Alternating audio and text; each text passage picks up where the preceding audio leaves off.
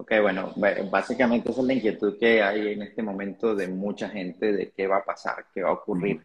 Eh, mucha gente está a la espera de, la bajada, de la famosa bajada de precios, que la gente espera también que viene la, la, burbuja que vivimos en el 2008 y puedo indicar que los escenarios son totalmente distintos, son, son panoramas totalmente distintos, puesto que eh, primero la escasez de inventario que hay actualmente es lo que hace que, que, las propiedades se mantienen en precios altos. Eh, segundo, la migración interna, Sergio. Mucha gente viene de otros estados, favorablemente para Florida, ha venido mucha gente, puesto que trabajan desde casa, y hace que sea un poco difícil conseguir propiedad en este momento. Entonces, lo que para nosotros era muy sencillo eh, antes de la pandemia, eh, ahora se ha vuelto cuesta arriba poder obtener, ganar una oferta, poder ganar, eh, tener la casa que desea.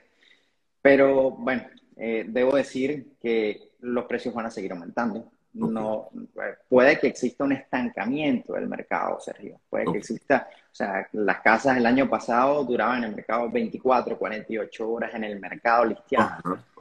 Ahorita te pueden estar durando 5, 10 días, hasta 15 días, pero sigue rotándose muy rápido.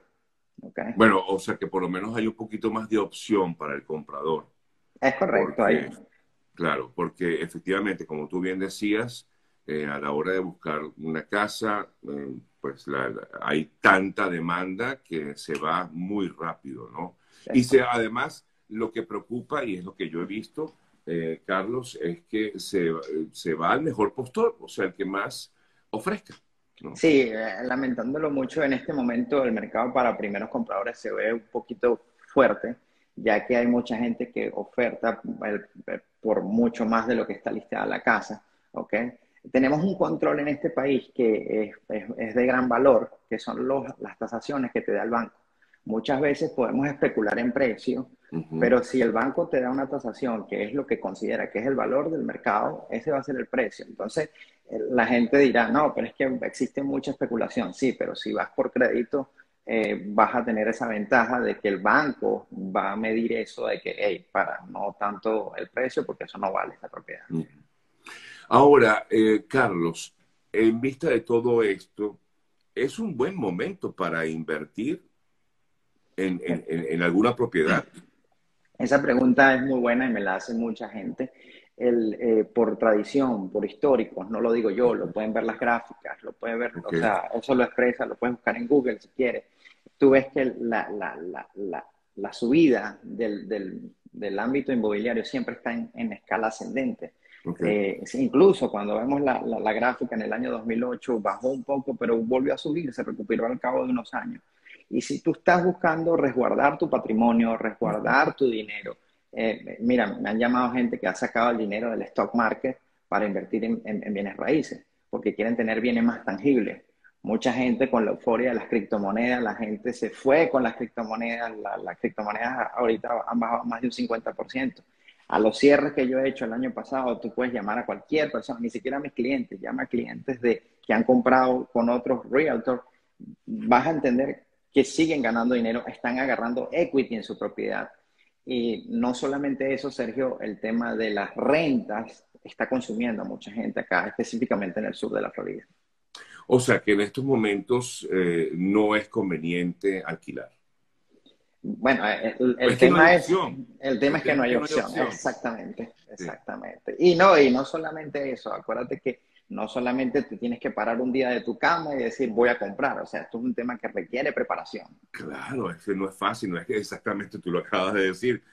Yo, todos los días me levanto y digo quiero comprar, pero no, no, no, no se puede, no se puede, no es, no es, no es tan fácil como, como parece. Pero hay opciones. Sí, claro, claro que hay opciones. Específicamente ahorita, este, este es un llamado que quiero decirle a todas las personas que nos estén viendo en, en, el estado de la Florida. Eh, ahorita el, el gobernador eh, Ron DeSantis, el primero de, de, junio, sacó un programa para los héroes de, de, casa, en la traducción en español, eh, que le está dando una ayuda para, para la inicial y gastos de cierre. ¿okay? Esta ayuda consiste hasta, ojo con lo que estoy diciendo, hasta 20. ¿Cómo? Ya eh, la ayuda, la ayuda consiste. Repíteme, por favor. Sí, perdón. La ayuda consiste, hasta, hasta 25 mil dólares. ¿Me sigues? No, vamos a repetirlo porque no sé, creo que hubo una interrupción allí. ¿Me, puedes repetir, por favor? Sí, disculpa que me entró una llamada por teléfono. No te preocupes, tranquilo.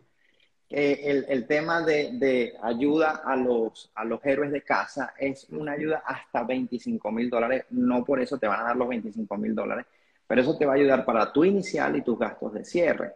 Esto es una ayuda que va a calificar bomberos, policías, enfermeras, eh, higienistas dentales, odontólogos, eh, veterinarios, eh, eh, personal training, ¿cómo se dice eso? Gente de, ayuda de ejercicio. Entrenadores. Entrenadores.